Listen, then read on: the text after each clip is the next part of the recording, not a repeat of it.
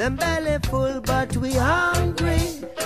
Hungry mob is a hungry mob. A rain a fall, but the dirty tough. A pot of you, but you not enough. We're gonna chuck to jam music, chucking. Hey, we're chucking to jam music. We're chucking.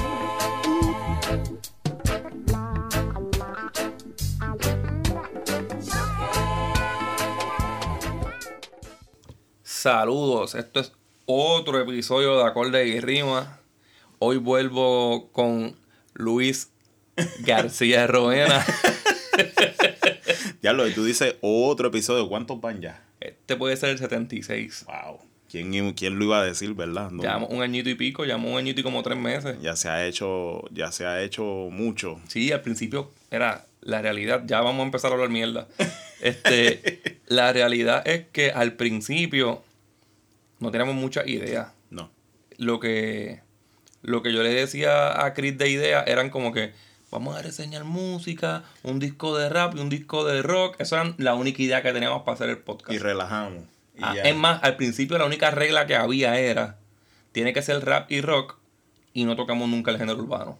Ok. Y hemos reseñado todo lo que sale en el género urbano, Y ya prácticamente han, re- han reseñado más género urbano que lo Sí, demás. yo, yo llegué a un momento de decir, ya yo no quiero reseñar más. Sí. Y él me dijo, está bien, sí, sí. Pero, cabrón, es que si reseñamos más que lo que nos gusta, la gente sabe.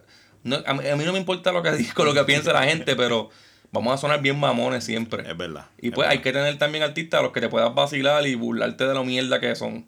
No, y lo mejor que ha estado en el día cuando yo vine para acá, tú sabes que a mí me encanta venir para acá, fue que el mundo al borde de una gran guerra racial Ajá. y tú recibes un negro en tu casa, cabrón, con una arepa de coco. Diablo, Cabrón, cabrón. O sea, diablo, cabrón. Yo no sé, no sabía ni cómo sentirme, cabrón. Ni Donald Pero- Trump puede ser tan Cabrón, hijueputa como gracias yo. porque pues, pues, me gusta. No, no, cabrón, no me lo tienes que jurar. No puedo negar, así, mi- así mismo lo dice en la enciclopedia, cabrón, que me tiene que gustar. Mira, este. Ha pasado en la música un montón de cosas. Este, Mucho. Ya que, ya que mencionamos del género urbano, Vamos a picar por encimita de que A- Anuel estuvo, en- está en Puerto Rico. Eh, tú sabes que las últimas veces que ha venido se han formado tiroteos y pendejaces. Pues esta vez parece que él vino a. Parece que hubo chavo debajo de la mesa. Ahora él vino como que a mamar el bicho. a, a- parece que a pedir par de perdones. a, a estar de buenas con todo el mundo. Exacto. Ya se ganó a sus fanáticos con la musiquita pussy que está haciendo.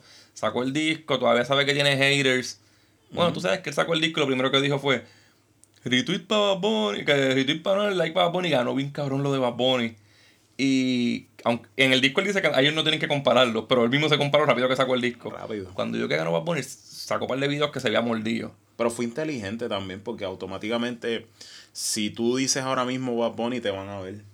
Ajá. Punto. Ajá. No importa que tú lo escribas. Yo lo he dicho por encojonar la gente. Y nada más tú poner Bad Bunny. la- Coge la- reacción. Las impresiones que tú tienes Ajá, coge reacción. son un montón. Y para mí es una manera efectiva y lo hizo, le quedó bien, en verdad. Hay mucha gente. ¿Qué tú crees? Vamos a suponer, si yo te digo, hay 10 fanáticos de Bad Bunny parados aquí. ¿Cuántos tú me puedes decir de esos 10 que tú crees que son fanáticos porque la moda es ser fanático de él en las redes? Todo. Los 10, Los 10. ¿verdad? No hay ninguno que sea de, que de verdad se viva su música bien cabrón. No, realmente no. Porque lo que pasa es que yo siento que hacia Bad Bunny lo que hay es un culto a la personalidad de él. Sí, a la persona de él. O Porque sea, yo no quiero decir que hablar. La realidad no es ser hater de Bad Bunny, porque el chamaco yo veo, a mí me cae como que como un chamaquito me cae bien. sí. Pero Yo pienso que es bastante despierto. Es cool, el chamaco sí. es cool, se ve humilde, está trayendo algo que... Claro, antes de que la fama se lo chupe, porque Ajá. va a pasar. Sí, Tarde sí, o claro, temprano claro. va a pasar. Pasa Eh, con todo. Sí, ya mismo le van a sacar algo. Claro. Este, nada. Para mí el chamaco es de los mejores, de los, yo puedo decir que de los mejorcitos que caen del género porque no tienen el guille este. Es bien diferente, vamos a ponerlo así. El que, yo sé que él puja para ser más original que los demás, pero aunque no lo puje el chamaquito, es, es más dif- es diferente. Y se, no, y se nota Él no es el super caco, aunque es bien caco en su música. y se nota leguas que tienen mucho más conocimiento en general de la música que los demás. Se A él lo ayuda mucho que se atreve a experimentar. Exacto, Claro, a él le beneficia que lo, sea lo que sea que haga, van a mamárselo. claro. Pero Bad Bunny no es liricalmente gran cosa. No, En flow tampoco es gran cosa. no. Y yo creo que Bad Bunny so- solo lo que tiene es que cae bien y que sabe dirigir el mensaje que es- está de moda en el internet. Por eso se tiene que enfocarle en el culto a la personalidad. Porque cuando a ti te falta en algo, tienes que apoyarte en otra cosa. Y eso, eso es todo. Pero ¿por qué Pues, carajo nosotros estamos Porque, hablando de porque Anuel no tiene eso. Ok. Anuel es un chamaco que, a- por lo menos hasta hace par de meses, era. Él sí era, yo hago lo que me da la gana, cabrón. A él le importaba un bicho del mundo. Salía como, ah, yo tengo esto, cabrones. Si ustedes no pueden comer, pues muéranse de hambre. Ajá. Y ahí me caen mejor esos. Tengo tres chichos y me envidian los chichos. Así mismo, pero mi mujer está más buena que la tuya, pendejo. Ese, ahí me caes bien ese tipo de personas. Claro, porque ese es el antagonista de la vida y a todo el mundo le gusta eso. En secreto, mucha- aunque lo nieguen. Hay mucha gente que se cree que por gustarme el humilde me hace humilde a mí. No, ca- Cabrón, tú, tú, tú tuiteaste algo anoche que se convirtió, como diría el Joker, en un experimento social. fue un experimento social. Cabrón, fue un tweet racista. fue un tweet racista. sin, sin yo querer ser racista. Donde cogiste más likes que retweets. Exacto. Que eso quiere decir como que yo soy racista, pero escondidito acá. Y está cómico. Y Da- le voy a dar like, pero no le voy a dar retweet porque no quiero que Pero me no quiero vean. molestar a nadie. No quiero que me vean mis seguidores que me estoy riendo de esto. Ay, No cabrón. quiero lucir como un Pierluisi. No quiero... Pues nada, Anuel vino, estuvo jangueando en Juanamato, jangueó con Kendo, jangueó, ya lo cabrón, Yankee, te- el primer cabrón del episodio en el minuto Y no 7. fue- y no fue mío. Era bien, y cuando nos ponemos a escucharlo van como 30. pues nada, ¿viste el arrebato de Yankee, cabrón? Bien cabrón. Abrí la puerta. Eso era lo que quería. sí, pues. Él que se hace como que el más santito, pero ayer tenía una pelota de gendía. ¿Dónde estaba? Ajá. Se puso las gafas rápido que lo enfocaron la leyenda. Eh, déjame tapar este arrebato. Déjame darle like a la vida. pues el bochinche fue que el dominio hizo las paces con Anuel. Yo no sé si tú sabes este bochinche que ellos siempre. Ellos no. El dominio se pasa tirando a Anuel, diciéndole tetón, diciéndole chota.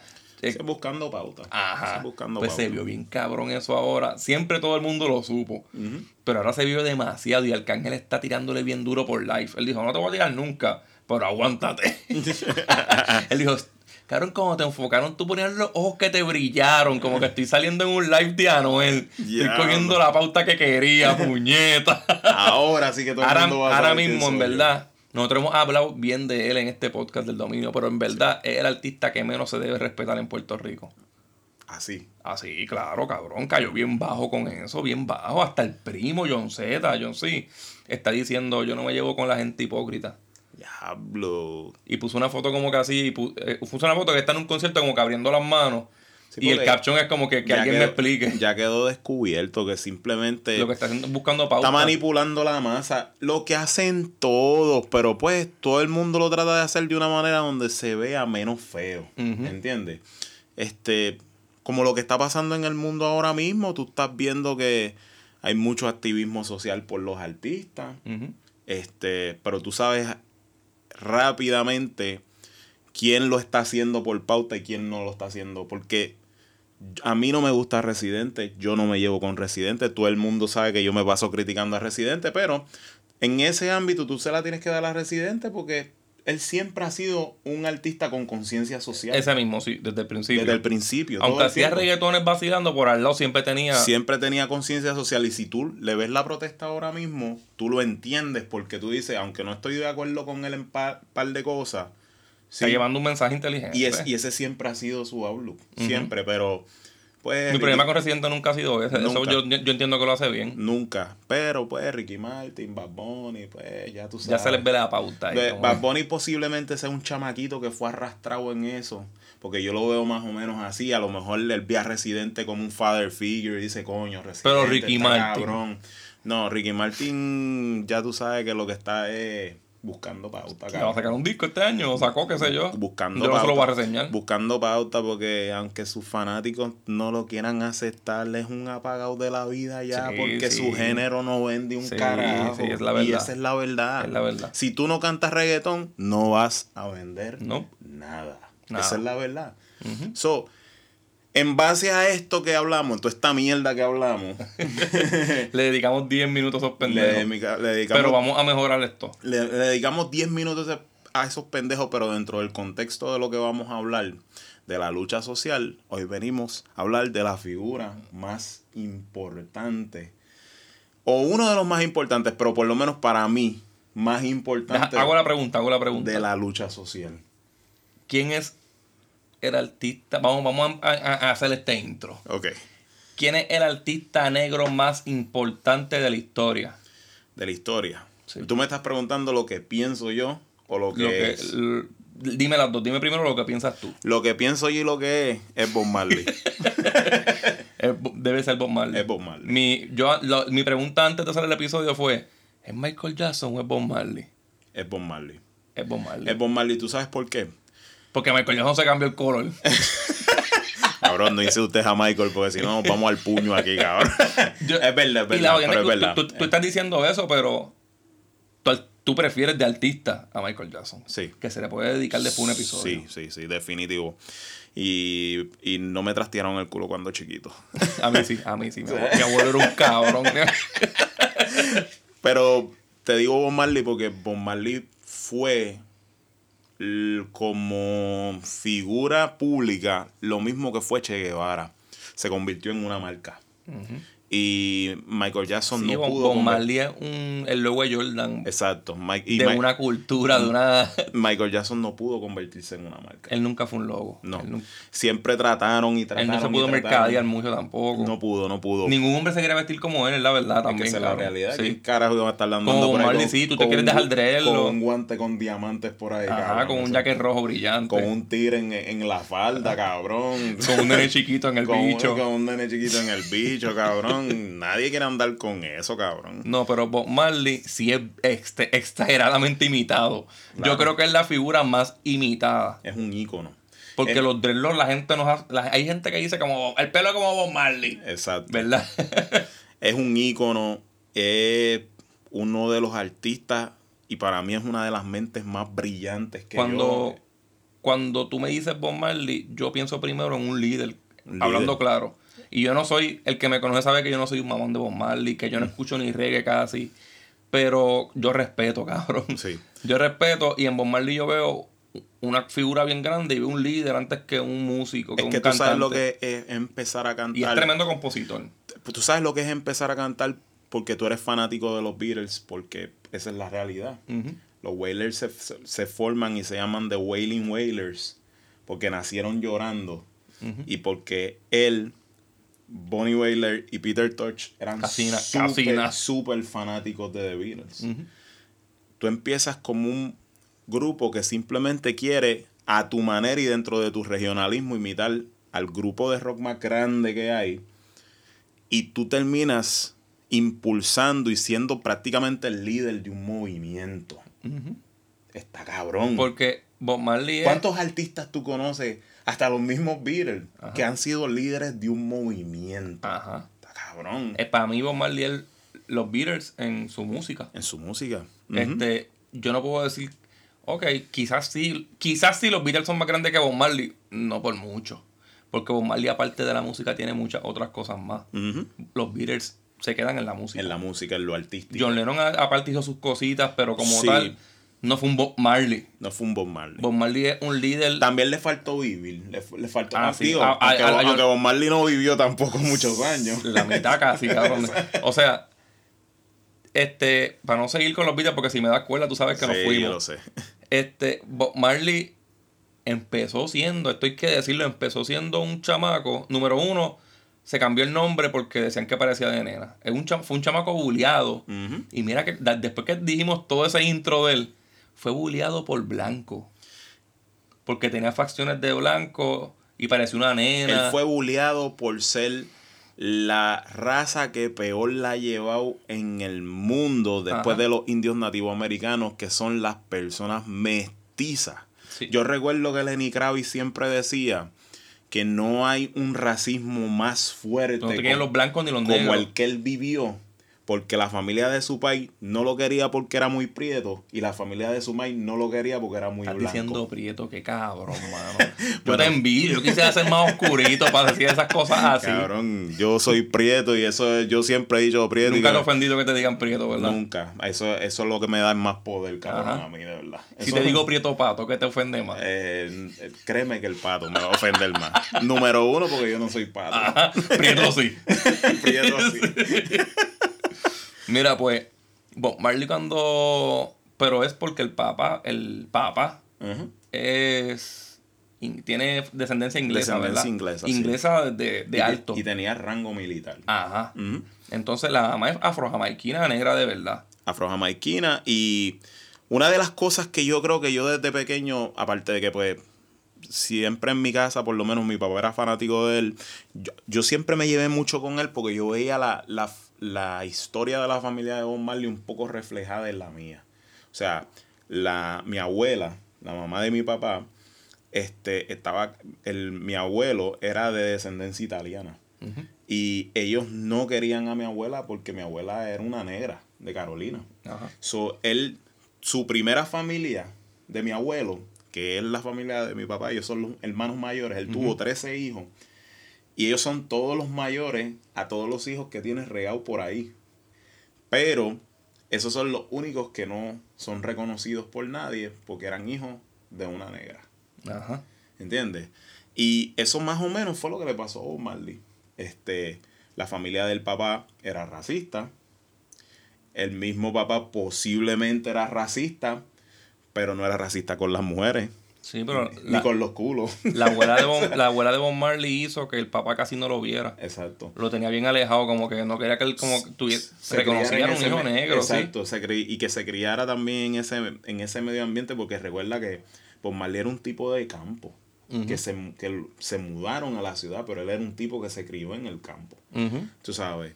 So, es una vida bien difícil, de verdad, porque tú, No, tienes, la pasó mal con cojones. tú tienes que estar guerreando prácticamente desde que naciste. ¿Quién carajo se quiere llamar Nesta? Nadie. entonces, entonces, mira, que yo, yo sé que eso a ti, posiblemente de chiquito, tú puedes simpatizar con eso. Cuando se mudan del campo a la ciudad, Ajá. llega a la ciudad y entonces los chamaquitos empiezan a burlearlo porque era muy lindo, cabrón.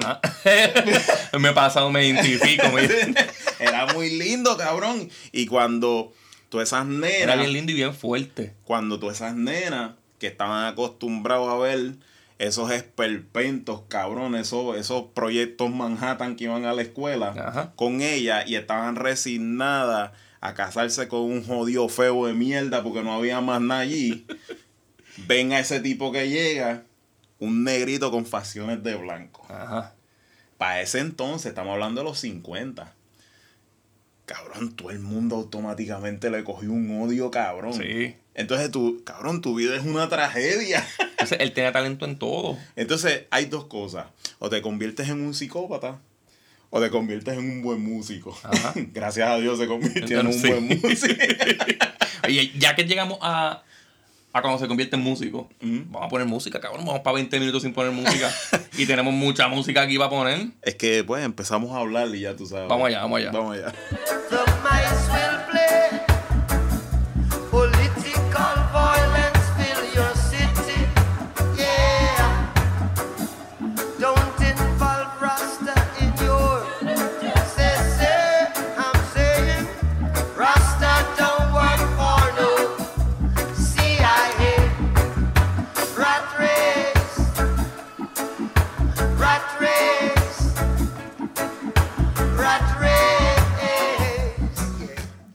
Esa canción que estaban escuchando es mi canción favorita de Bob Marley, Rat Race. ¿Sabes, cabrón? Yo, yo lo digo, ¿cuál ponemos? Rat Race. Vamos a salir de allá rápido. vamos. Esa es mi canción favorita de Bob Marley porque ella representa la dureza que él tenía interna. O sea, eh, Bob Marley fue una de las figuras más importantes del movimiento de los derechos civiles pero con una autocrítica a su raza bien pesada.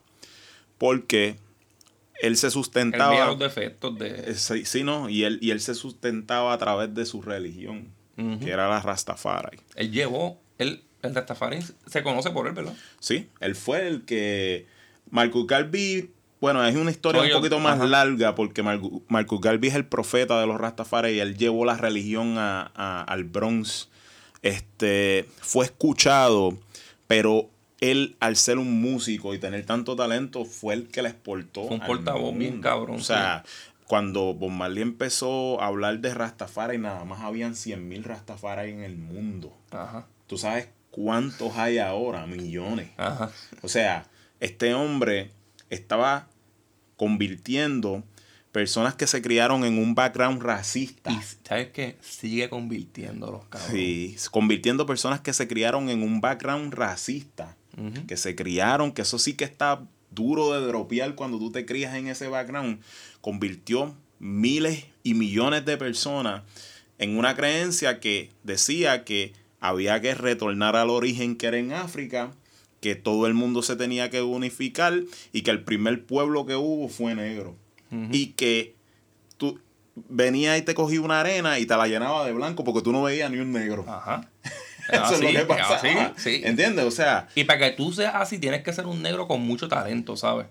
Eso pasaba con Little Richard, con, con, con Fenómeno. No, y que, y que se veía lo- la autenticidad de él eh, más en esa canción, porque si tú, si se fijan, la parte que pusieron es la que decía, don't involve Rasta in your say say, Rasta don't work for no CIA. o, sea, o sea, los Rastas Él siempre no, lo dejó bien claro. los Rastas no choteamos, cabrón. Tú sabes, ni andamos, ni andamos quejándonos, porque lo que pasa es que en ese tiempo la CIA cogía muchos chivos expiatorios dentro de los movimientos de derechos civiles para atacar a sus líderes. Por ejemplo, el FBI tenía muchos chotas que estaban al lado de Martin Luther King. Y el FBI tenía muchos chotas que estaban al lado de Malcolm X. El mismo Louis Farrakhan se ha alegado siempre que fue un chota de la CIA y que él es el responsable de la muerte de Malcolm X. Tú sabes. Y Bob Marley estaba bien al tanto de lo que pasaba y él le mandaba mensajes subliminales a todas las personas que estaban tratando de combatir este, los movimientos de derechos civiles, como en esa frase. ¿Sabes? Que él decía, Don't involve Rasta in your say say. Rasta don't work for no CIA. ¿Sabes? It's a disgrace to see the human race in a rat race. De ratones. o sea, si, si, si los chamaquitos hoy en día se creen jalcorosos por decir brrr, que si los piquetes de fútbol y los mil tiros. Aquí. Imagínate tú con tu huevo en tus manos diciéndole Tirándole a la silla, ¿verdad? Tirándole. tirándole a la CIA, tirándole al FBI, en un momento en que era peligroso hacerlo. Cabrón, estamos hablando. Ahora, ahora, ahora tú puedes decir un montón de cosas, antes no. No, Antes eso te podían matar. te podían matar, pero lo que pasa es que mataban. mira la identidad de él, él es un negro caribeño. Y yo creo que todos nosotros sufrimos de insularismo en el aspecto de que nosotros pensamos en nuestro país es donde nosotros vivimos la situación más difícilmente hijueputa que, que existe en el mundo. Y tú sales para los otros lados y tú vas con esos cojones en tus manos. De decir, yo sobreviví en mi país, cabrón. En Jamaica te guindan de un palo. Y, es- y lo hace un negro, cabrón, no es un blanco. Ajá. ¿Entiendes? Sí. A mí ning- de ninguna manera estos blancos me van a meter los mochos a mí. No se dejó. Y no se dejó de ningún gobierno. Nunca. O sea, está cabrón. Estamos, estamos hablando. Estamos hablando de un artista que hoy día en varias partes del mundo te pueden meter en la cara por cagarte, por hablar mal de él. Exactamente. Y eso no pasa con casi ningún artista. Bueno, yo por lo menos, yo a mí, el que me diga que bombarde es una mierda, le meto un resto en la cara. Y eso, eso, es, eso es como una ley que yo llevo de siempre. y, y, hay, y hay sitios que son mucho más pasionales. Sí, Este, volvemos a la vida de la donde estábamos. ahí está. Este, el papá de Bob Marley, no, sé- no sé si llegamos a decirlo, tenía como 70 años cuando tuvo a Bob. Ujú. Y la mamá tenía como 17, 18. Dicen que 16 o 15. Que O yo, sea, yo era una creo, yo bebé. creo más esa versión. Era una bebé y un viejo. Y un viejo. Sí. Que esto es algo para que él sea bien, él tenga una, qué sé yo, como que él crezca siendo medio el garete. Medio al garete. No, no, no pasa porque el, en parte el, el abuelo de Bob Marley fue el que lo crió. Ajá, él se crió con la, el- con la familia de la mamá completamente porque el papá fue bastante ausente. Exacto. La, la abuela no lo dejaba estar con su hijo, murió a lo- cuando Bob Marley tenía nueve años. Este. Bob Marley siempre, vamos a dar, tenemos que dejarlo claro, siempre tuvo una pasión hijeputa por el soccer. Sí. Yo creo que antes de la música, ¿verdad? Desde chiquito. Es irónico que a través del soccer él descubrió lo que lo iba a matar. Porque cuando él jugando soccer, cuando él le dio una pata, él sentía un dolor en un dedo, En un del dedo. pie. Y ahí fue que le descubrieron el cáncer.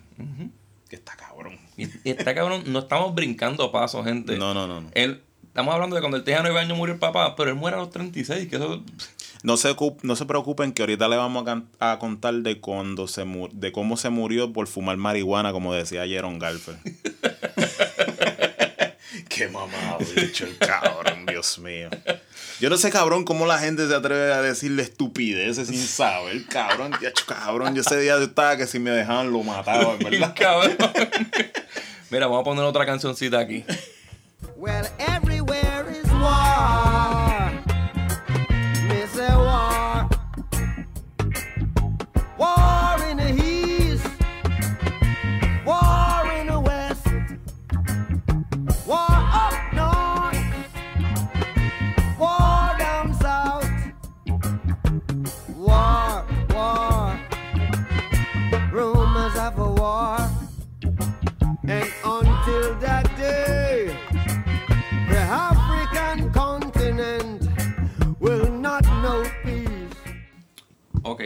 ser sincero. A mí el reggae. Eh, ¿Cómo te explico? Es un love and hate relationship que tengo. Ok. A mí me gusta poner reggae para estar relax en mi cuarto. Yo puedo leer, escuchar. Yo puedo hacer cualquier cosa con reggae de fondo. Y me di bastante cuenta estos últimos días que podía poner un concierto de, de Bob Marley. El concierto se acababa y empezaba otro. Y yo estaba escribiendo, qué sé yo. Fluía mejor, fluía Ajá, ajá. mejor. Este. Aparte de que usaba las mismas sustancias que él. Ok. Pero, pues siempre como que mi crítica al, al reggae, mi crítica elitista al reggae, es que es un sonsonete. Sí. El tum, tum, tum. Pero, pues, si le quitas eso se jode. Tienes que acostumbrarte, tienes que como que escuchar el mensaje más. En, otra cosa que no es crítica es que a mí me gustan los basslines Ok. del reggae. Y este es tremendo ejemplo. Sí. Turu. Está, haciendo música encima de música. Encima de música. Y eso está bien cabrón y sobre todo en vivo. No, yo no, yo, yo musicalmente hablando no digo, no vamos a entrar en una discusión aquí de Ah, lo no. que- o sea, yo tengo una perspectiva diferente Ajá. hacia el reggae de figuras como Liz Crash Perry. The Upsetters, este Max Romeo. Yo, yo, a mí me gusta mucho el, el, el, el roots, como ellos le dicen, que es el verdadero reggae, ¿verdad? Pero, ¿cómo te digo? Lo que yo siempre sí noté de Bob Marley es que siempre se nota diferente a todo el mundo. Él tiene como un trademark. Y es la pasión y el conocimiento con el que él aborda un tema como ese que sonaba ahora, que era War. Ajá. Este, obviamente, como tú bien escuchaste, siguen el mismo contenido de él, que es el de revolución de la raza y más de los derechos civiles, porque Bob Marley más lo que hablaba era de los derechos civiles. Pero él le impartía como una pasión, porque este tipo cantaba y él creía lo que cantaba, y eso es muy importante. Claro. ¿Entiendes? Y por Yo- eso tú sientes ese feeling bien cabrón. yo he escuchado, y no los estoy criticando, yo he escuchado canciones de Steel Pulse, de Burning Spear, yo he escuchado canciones de, de Black Uhuru, de, de un montón de grupos de reggae, y yo no siento esa misma pasión. Este la llora. ¿Entiendes? Ujú. Bob Marley la llora. Yo he escuchado Black Uhuru. I got to stop to Sensimilia. Rooming in my backyard. Más nada. O sea, ¿entiendes? Y se oye cabrón. Pero que no siento lo mismo como, como Bob Marley, ¿verdad? Wow, wow, wow, I shot the sheriff. Ajá. Well, I didn't shoot no deputy. ¿sabes? Y eso como que le activa el cerebro a uno. Uno dice como que, coño, mano, este tipo, tú sabes, parte del craftsmanship de él, de su arte, es que él, El sentimiento que el- le ponía. y él quiere traducir un mensaje, ese impacto en ti. Por eso fue que para mí él fue tan grande, de Yo, verdad. yo creo que popularmente lo que ayudó mucho a Bob Marley fue eso, fue que él, él hacía melodías que la gente podía cantar fácil. Y en el reggae no había mucho de eso. No. Había mucha gente encojonada, había mucha gente diciendo cosas, pero este te las cantaba. Y hacía una melodía que tú no, te- tú no entendías lo que estaba diciendo, pero la podías tararear bien fácil. Y, y para mí, obviamente, para entrar al reggae, pues debe entrar por Bob Marley porque es lo más digerible. Exacto, y aparte de que expandió su regionalismo al mundo. O sea, porque mientras los otros se quedaban regionales, con términos que posiblemente ellos nada más entendían entre ellos, como el como el bombo clat y no es pidiéndote una opinión, cabrones, tumben eso ya, cabrones. estupidez, eso, ¿verdad? Eso es una No estupidez. tiene que eso, ver no, nada. eso no significa nada de eso, Dios mío. O sea, yo, yo- cabrón, él se ríe porque yo sabe que yo, él sabe que yo soy bien grumpy, cabrón. él no ha conocido una persona más gruñona, pero en verdad, paren esa Ya mierda. te viene otra vez a encojonarse Ca- con los chamaquitos. Cabrón, paren esa mierda ya, cabrón. Explícame lo que es Bombo Clat. Bombo clat es como decía Peter Tosh, es una de las palabras códigos de los jamaiquinos. Es más bien, se utilizaba como para espantar los demonios y los espíritus. O sea, este. eh, Peter Tosh decía, me acuerdo, en una grabación de Pete Rock, Pete Rock grabó una entrevista con Peter Tosh y él le decía que qué significaba la palabra bombo clat. Yo la he puesto en las redes sociales un montón de veces. Y él decía que el bombo clat era el ultimate Jamaican passcode. Ujú. ¿Entiendes? Porque era la palabra que afirmaba lo que tú querías decir. Él decía que él tenía un sueño donde habían demonios que lo estaban agarrando y que él no se podía mover. Y lo único que él decía, move your bombo clat out of here. Y todo el mundo salía. Eso era como a ti te decían de chiquito, háblale malo. Si te, si te llaman por la noche y tú no ves a nadie, háblale Ajá. malo. Vete pel carajo de aquí. Para- porque esos son los espíritus llamándote. Pues son gente que creían mucho en espiritismo, en todas esas cosas, y tenían el bombo clat, el ras clat, el blood clat, que es para criticar a los gays, que era con una toalla llena de sangre, como un cote, Ah. tú sabes, y son regionalismos que posiblemente ellos se quedaban en la música con eso, y en, en sus países eran muy populares, y en los sectores que eran inmigrantes de su país, en, en otros países como en Inglaterra, que hay muchos jamaiquinos, ellos entendían los regionalismos y eran grandes por allá. Pero Bob Marley yo siento que fue un poquito más, tú sabes, en torno a la religión y en torno a su lado kinky. Porque ese, eso, es otro, ese es otro lado que no conoce mucha gente de él. Dame un brequecito. Vamos a poner algo para adornar esto.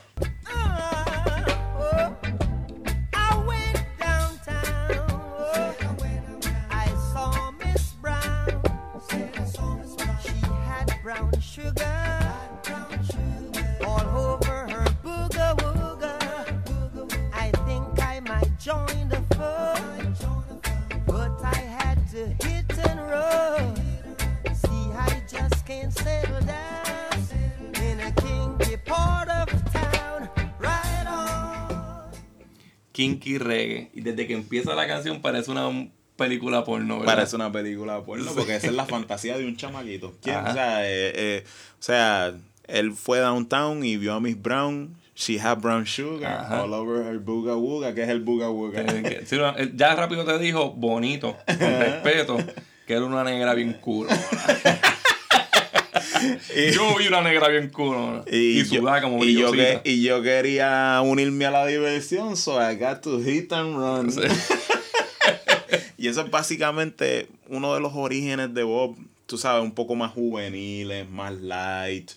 Ok, más- aparte de toda la cosa seria de esta, pues Marley siempre fue un bellaco. lo sé, lo Y fue. un machito. Y, y pertenece a una religión que Porque le está permite ser un bellaco. Ajá, porque está cabrón que hay un cojón de mujeres que usan No Woman No Cry como un himno feminista. Y lo es. Y lo ves. De un machista bien hijo de puta. O sea, de un bellaco que, que tenía, que tiene 12 hijos y como. Tiene más de 12, yo creo. Tiene más. Y como otros son fuera de matrimonio, y ¿verdad? yo pienso que tiene más de los que más. Ajá, no, no, pero espérate. Aparte, ok, aquí esto es bien interesante. son como cuatro nada más con su mujer, ¿verdad? Sí, con Rita. Y son como ocho o más fuera del matrimonio. Ujú. Hablando de sus hijos, como cinco son de los mejores artistas también del reggae. Sí. O sea que él, él literalmente el papá del reggae. Es el papá del reggae porque todos los hijos, que más, más que menos, todos son bastante buenos. Ahí me, ahí me gusta, y esto es sin ofender, a mí me gusta más Damian que Bob. ¿Ok? No, está bien. Pero es que a mí me gusta de Damian la parte rapera. Fíjate, tú sabes lo que yo te voy a yo te voy a comprar lo de Damian en el aspecto de que él abarca más en la música. Eso. Damian canta ska, canta reggae, Canta rap, Ajá. hizo un disco con Nas. O sea, eh, el, el Se tipo... escucha cabrón hasta en Skrillex la canción. Eso sí. Ujú. El- el- eso, y eso y escucharse cabrón en esa mierda está Ajá. cabrón. Pero a mí de los hijos de Bob el más que me gusta es Stephen. Este, yo sé que sí, el más reconocido es sí, porque sí es Ajá. el mayor y, Y él más que imita a su país. y- exacto. Y sí, pues hizo Who's Dancing, Look Ujú. Who's- ¿sabes? y eso pegó mucho en los 80 y, y Tomorrow People, Tomorrow People, Ujú. Where is your past? Pero a mí me gusta más Stephen. Pero porque- welcome to Jam. Sí. Eso está acá. Chacho, eso, eso cuando salió, eso le voló la mente a todo el mundo. Eso es para otro episodio, pero Chacho. de él se puede hablar algo después. Pero a mí me gusta mucho Stephen porque Stephen carga mucho el metal de voz del papá Ajá. y compone brutal. Este, pero hasta Kimani Marley se escucha bien. Sí. Y es para mí él es el más mierda. Y hasta Kimani Marley. Yo los otros días estaba escuchando al nieto, que no me acuerdo cómo es que se llama, que nunca lo conoció. Ajá. y canta bien también. o sea, es, es como que, no sé, es, ese cabrón tenía un líquido preciado. Sí, mano. y que uno que lo esparció Sí, bastante, creo que lo esparció bastante porque... El género, la mitad del género son familiares. o quieren ser como él. sí. Ajá, porque si no son hijos de sangre, son hijos de, de que se los tiene, de que los tiene de hijos en la Exacto. música. Mira, este, Bob Marley, ustedes han visto los, los más viejitos, como era Tupac. Bob Marley era 10 veces más inteligente que él con menos exposición. Porque Tupac tuvo más exposición, no por su inteligencia, que es una tragedia, porque Tupac era muy inteligente, pero más por los revoluces que él causaba o que pasaban alrededor de él. Está bien, eso le daba la exposición para él expresarse cómo se sentía y ahí fue que pues nos enseñó su inteligencia muy bien.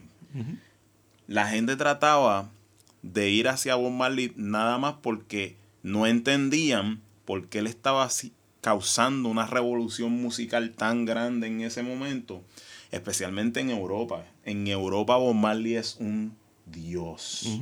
¿Ok? Y cuando empezaban a escuchar el mensaje, cuando veían el mensaje, cuando él se sentaba a hablar con todo el mundo, prácticamente era una rueda de prensa donde no habían preguntas. Y ahí es donde tú sabes que el tipo es. Tiene Sí. un, co- un coeficiente intelectual superior. Nadie duda de él. to- sea- todo lo de él está puesto en música. O sea, es, es una cosa impresionante. Y algo que yo. eh, Aunque, aunque, ok, muchas de las cosas que él decía sociales son cosas que, pues, estamos bien atrasados. No, no hemos mejorado, en el racismo no se ha mejorado. Este. Son timeless. Ahora mismo tú escuchas canciones de él viejísimas que tienen mensajes que te describen a personas de hoy día en las redes, Exacto, como Pimpers Paradise. exactamente. Vamos a ponerla y Vale, después hablamos de ella.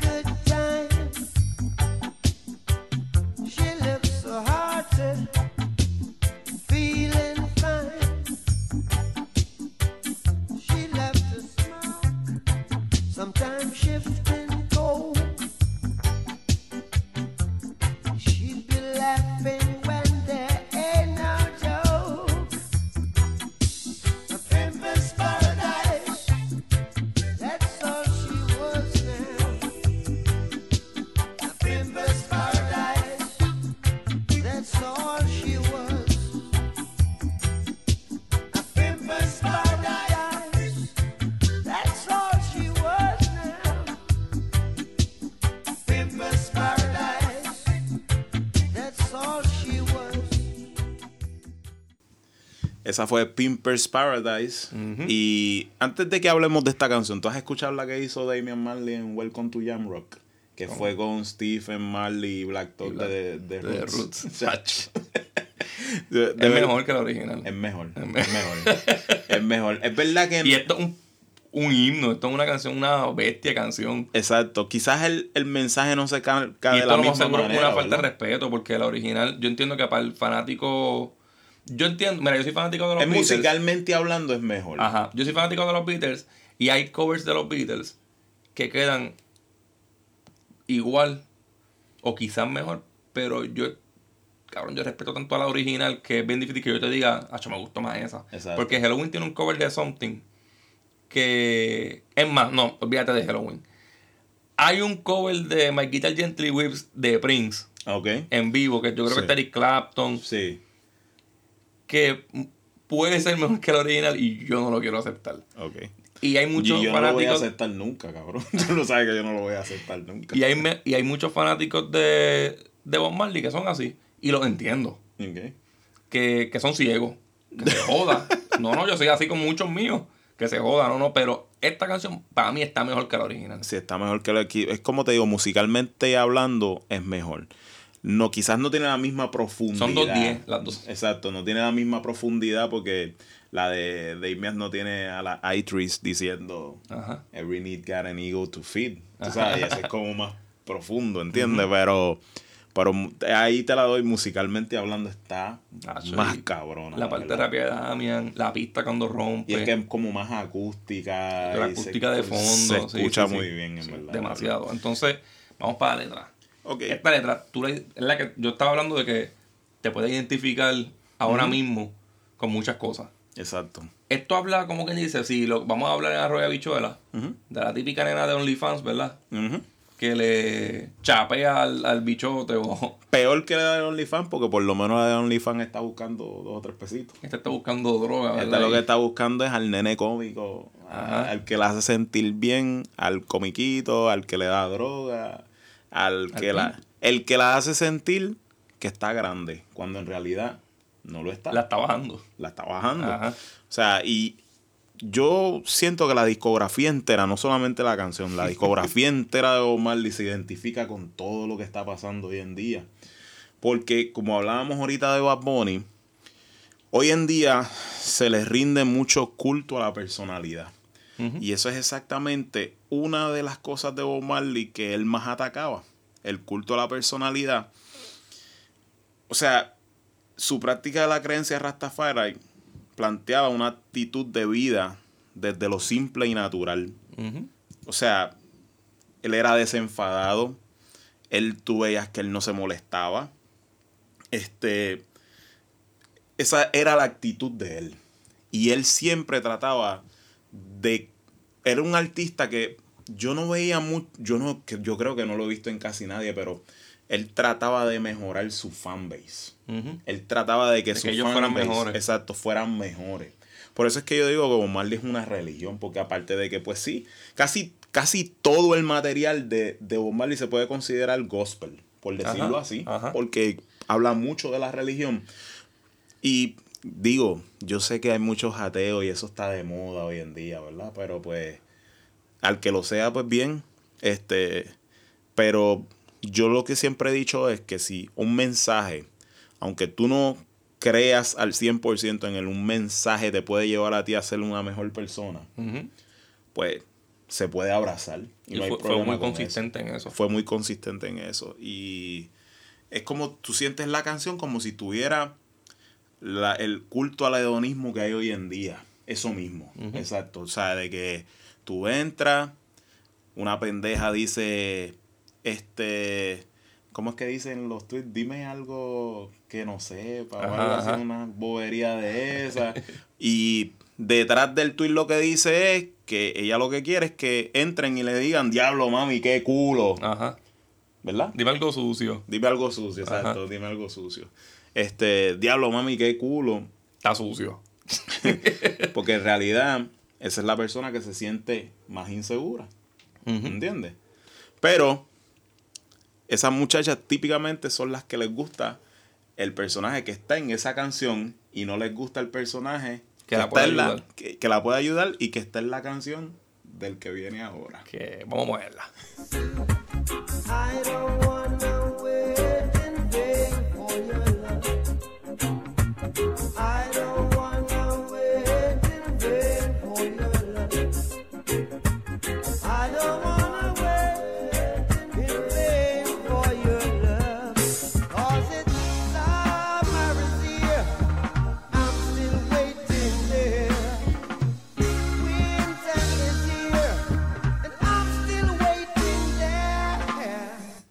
Y esa fue Waiting in Vain. Ya ahora, como le bajamos la, la, la, la, la fuerza, ¿verdad? Es que todo- Primero estaba bien bellaco, bajó un poquito a, a, a criticarla y ahora bajó a, a lo bonito. A lo bonito, porque es que todas las películas tienen que tener el bueno. Y esa es la parte buena de Bob. Esa es la típica canción de la, del muchacho que está pendiente a una muchacha. Pero por lo menos tiene dignidad. Hazme caso, cabrona, Y, voy le- y pa'l le- y- y carajo. también le está preguntando. O sea, eh, dime. Estoy perdiendo sí. el tiempo aquí, canto de puta. Estoy traduciéndola a mi idioma. O sea, ese, ese es el idioma de Jota, porque para Jota, tú sabes, Winter is here, I still wait in vain. Summer is here, I still wait in vain. Pues Ajá. eso significa, canto de puta, dime. Acabé me Llegó el verano, puñeta. ¿Qué vamos a hacer? ¿Estamos ready para ese bikini o no? La- voy a grabar una así. Pues sí, ¿sabes? Y siempre está la persona que está, que quiere hacerle justicia a esa muchacha que a lo mejor no se lo merece. Ajá, eso es más o menos lo que dice. Exacto, eso es básicamente lo que dice. Ya podemos ir a la otra canción. Claro. La otra canción, dime por favor que es I Wanna Love You o No Woman No Cry porque tengo como a siete guaynabitas gritando- gritándome por el balcón. No es. Ella se cree que esto es un karaoke, puñeta. No es Mira, esa. este, yo sé que estoy muy tarde para decirlo, pero esas canciones no sonarán en este episodio. Porque esas canciones, a mí personalmente, a Jota, Luis nos hace, Carlos nos hace, no sé, una de estas expresiones, me rozan el, me roscan el bicho, me encabronan. aunque, aunque, No Woman No Cry en estudio me tripió. Sí, en estudio se escucha. Yo generalmente les recomiendo a todo el mundo que escuche a Bob Marley en vivo. Porque ahí es donde está la esencia. Sí, claro. Pero. De eso vamos a hablar ya mismo. Pero. Esa es la única canción que a mí me gusta más la de estudio que en vivo. Porque es más rapidita. Sí, porque él le dio como un tono más, más, más. Cuando más la quiso vender, la puso más patita. La- Para que la gente la cante, para que la también, La- ¿verdad? Y para que las mujeres la canten. Ajá. Este, y es un himno, es un culto a la mujer. Mira, Noel los otros días sacó una canción que es en... Cabrón. y yo hablando- sigo faltando el respeto aquí. No, pero para que tú vas a hablar de Anuel, puñeta. Después, Mira, pero- después, cabrón, no te encojones si él mismo sale comparándose Ajá. con los artistas y diciendo, no, yo soy más grande que este, Pero cabrón. una- Pero, huele bicho si tú eres el que le estás dando ala, cabrón, para que lo haga. En una canción él dice, este, todos los conciertos solo como los Beatles. Y ahora tú no lo oíste hablando con, con Molusco, cabrón. Eso lo dijo Madiva, cabrón. Esa cultura de los prietos está cabrona. cabrón, huele de bicho. Mira, pero ya, ya Entonces nosotros estamos en una enciclopedia, cabrón. mira, ya nos fuimos para los... Ya hablamos de las canciones pop y de, de, de, de Bob Marley. Vamos ahora a ponerlo agresivo antes de irnos. ¿Y qué tú crees de Burning and Looting? Que pega parece- un poquito con lo que está pasando, ¿verdad? Mucho.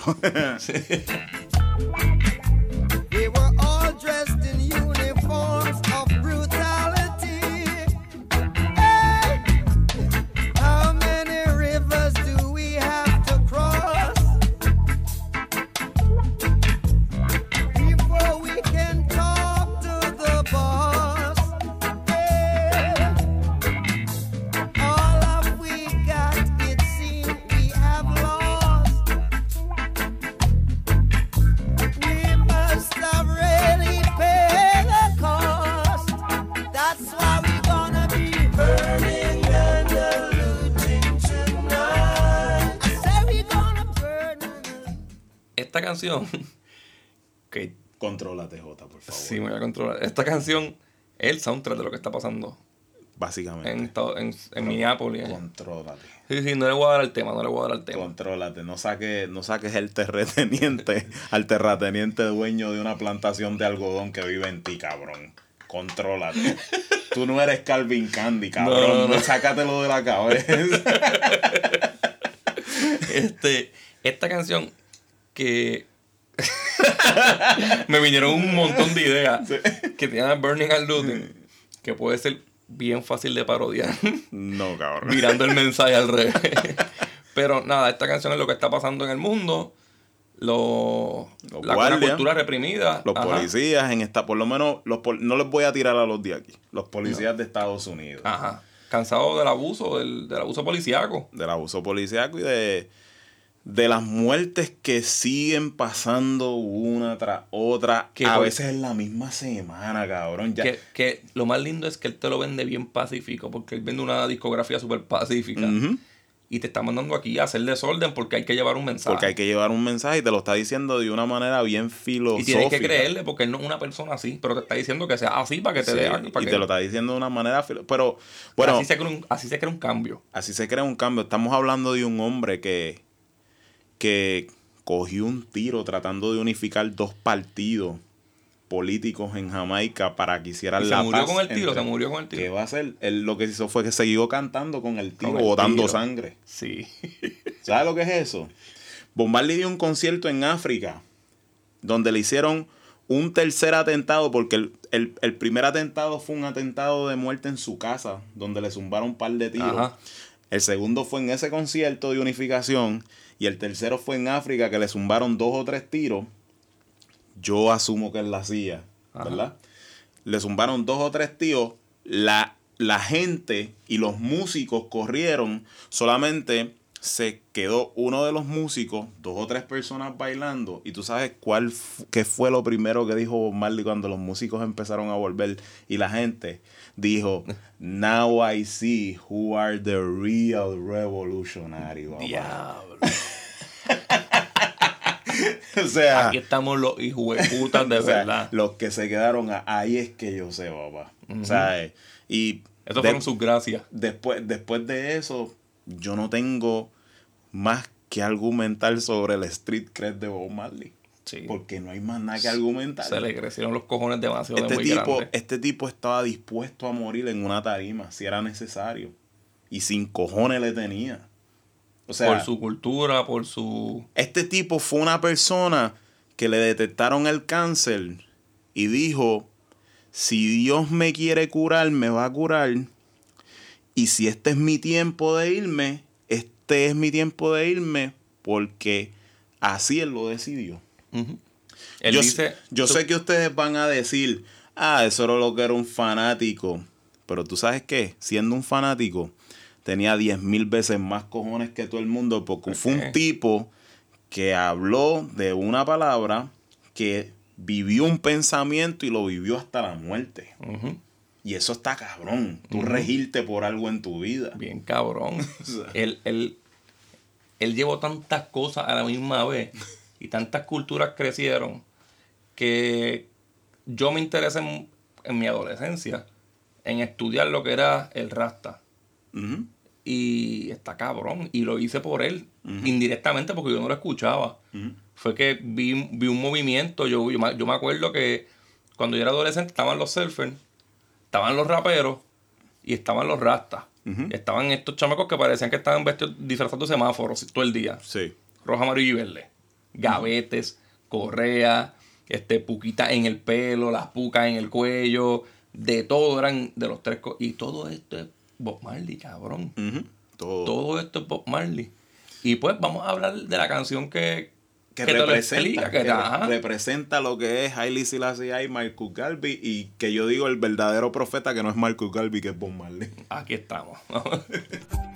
How good and how pleasant it would be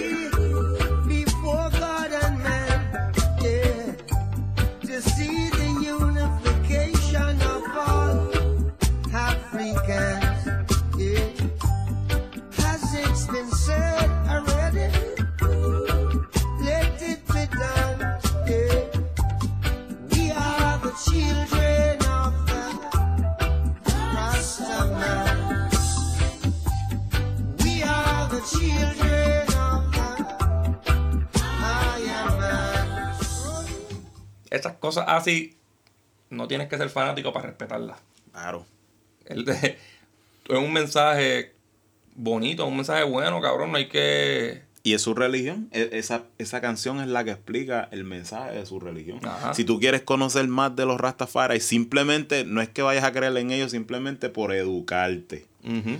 Por tener Por conocimiento. conocimiento. Hasta si por los, hasta por si lo vas a criticar, estudia. Exacto. Esa es, esa es quizás la canción que te puede llevar a mostrar interés por conocer la Exacto. religión. Te- te- por eso te dije, lo primero que te dije es respeto. Y no estamos diciendo que es perfecta.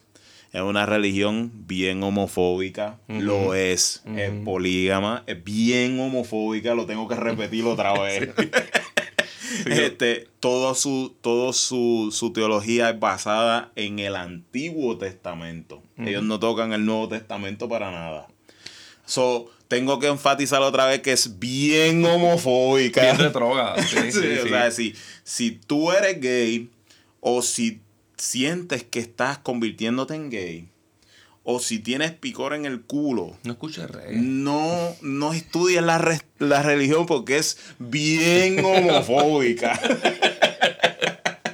Es una religión que te obliga a que los peos te suenen bien duros. Quizás por esa homofobia puede ser que no llegues a respetar a un gran artista y es una pena.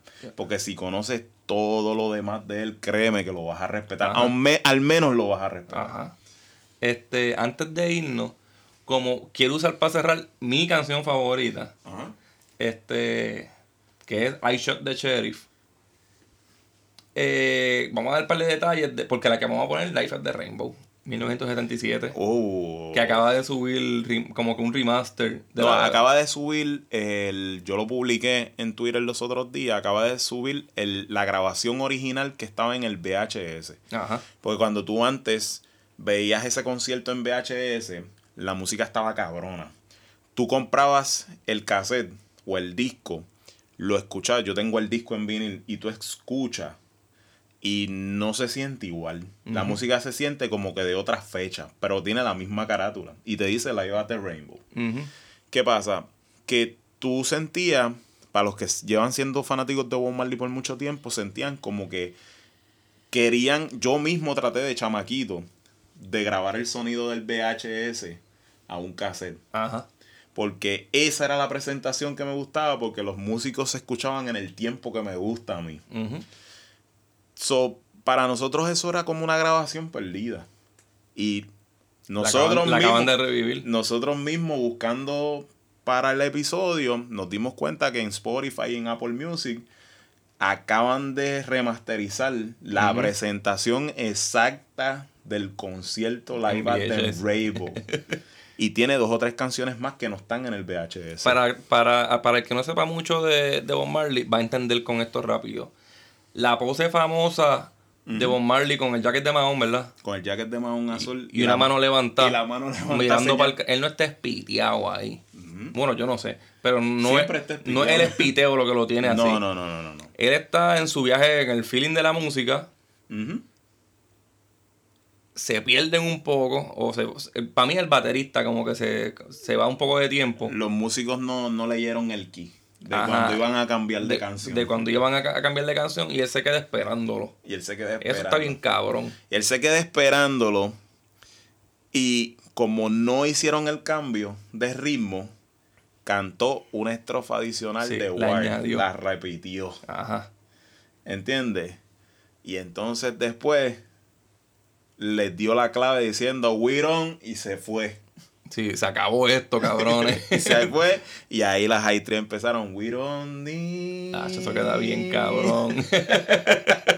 Y, y, y, y, el grupo estaba Sí, sí. cabrón. Son llameos que eh, aquí voy a salirme un poco. Ahí me acuerdan, son Remain Same de Led Zeppelin. Ujú. Que se van en esos viajes como el de San Confused, que se van como nueve minutos haciendo ruido donde y, se convierten y grubeando. Ajá. más. Que, que tú ves a Bob Marley loco por meterse ahí a, a tocar más de lo que está cantando. Esa- ese concierto para mí siempre ha sido la, la parte final de Stranglehold de, de Nugent.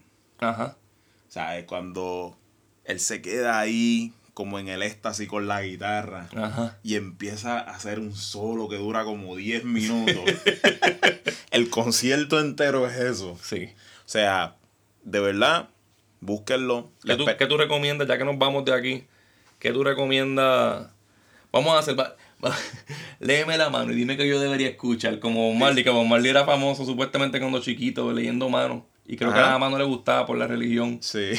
Nunca se supo supuestamente, pero la pegaba muchas cosas. sí, y profetizaba, tenía sueños proféticos. Ajá.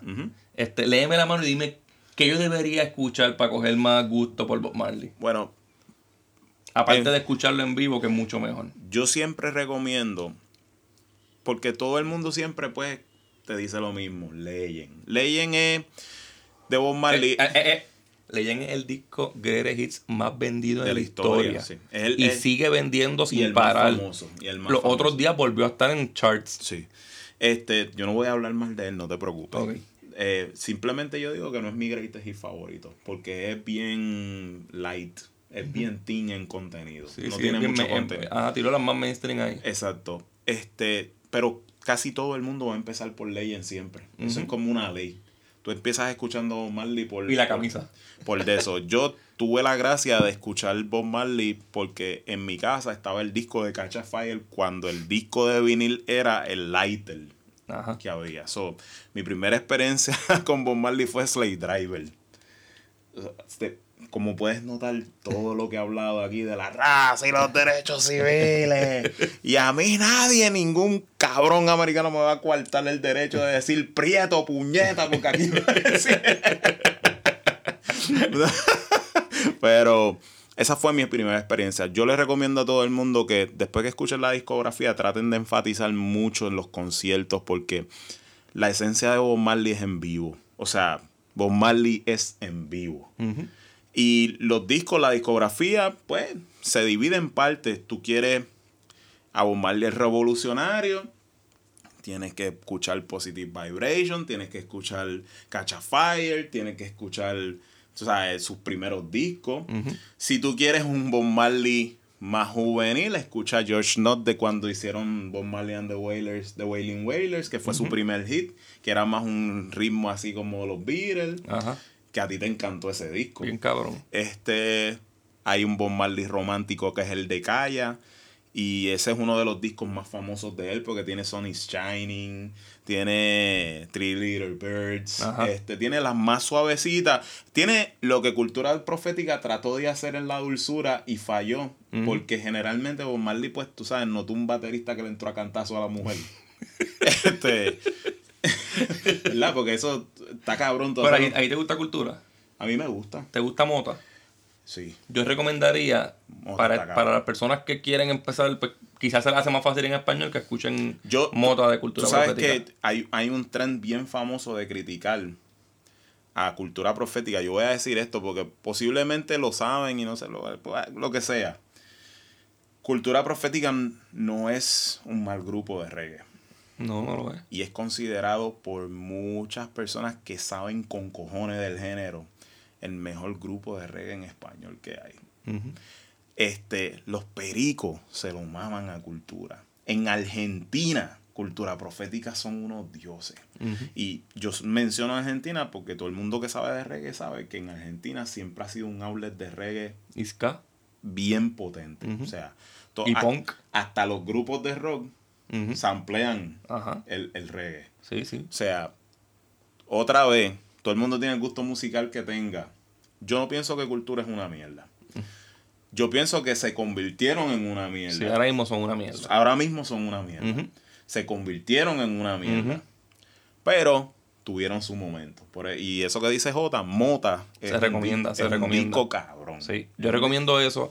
Recomiendo el disco de Damian Marley con que aunque está fuera de lo que estamos hablando. Te recomiendo, te recomiendo Welcome to Jam Rock de, de Damian. Sí, eso es un timeless. un recomiendo que escuchen a Midnight. Sí. Ese es mi reggae favorito. Midnight es un reggae más pesado. Con letras más oscuras. Ujú. Nada, este. Ahí me pueden conseguir en Twitter como Hotax y a ti. Como el G Roena en todas las plataformas. Que es la, la única es Twitter. No, yo también tengo Instagram, pero esa es más yo no sé ni para qué la abrí. Yo creo que fue para... Tiras tus reseñas de películas y eso ahí. De vez en cuando, pero Sí, es que me canso, cabrón, de hablarle de eso. Yo no puedo, yo soy de las personas que no puede mantener mucho las redes al día y en, en eso fallo aquí. Y yo también. Pero nada, en lo- a quien sí puedes buscar en todas las plataformas, a- al podcast, Acorde de Rima está en todos lados. En Facebook y en Twitter, Acorde de Rima. En Instagram, Acorde de Rima. Y ¿qué tú crees si hacemos otro episodio de Bob Marley después? Tenemos que Porque este fue más de la vida. Vamos a hacer uno estudiando sus discos. Tenemos que hacerlo y traemos a Jeron Garfield para hablar de su muerte y todas esas Sí. cosas. Esa gente que saben con cojones de... de- de- Pues ya está dicho, este, recordando Bob Marley 1 y pronto el, El parte dos. 2. Check it. Was I who shot the sheriff, but I didn't shoot no deputy. It was I who shot the sheriff, but I didn't shoot no deputy.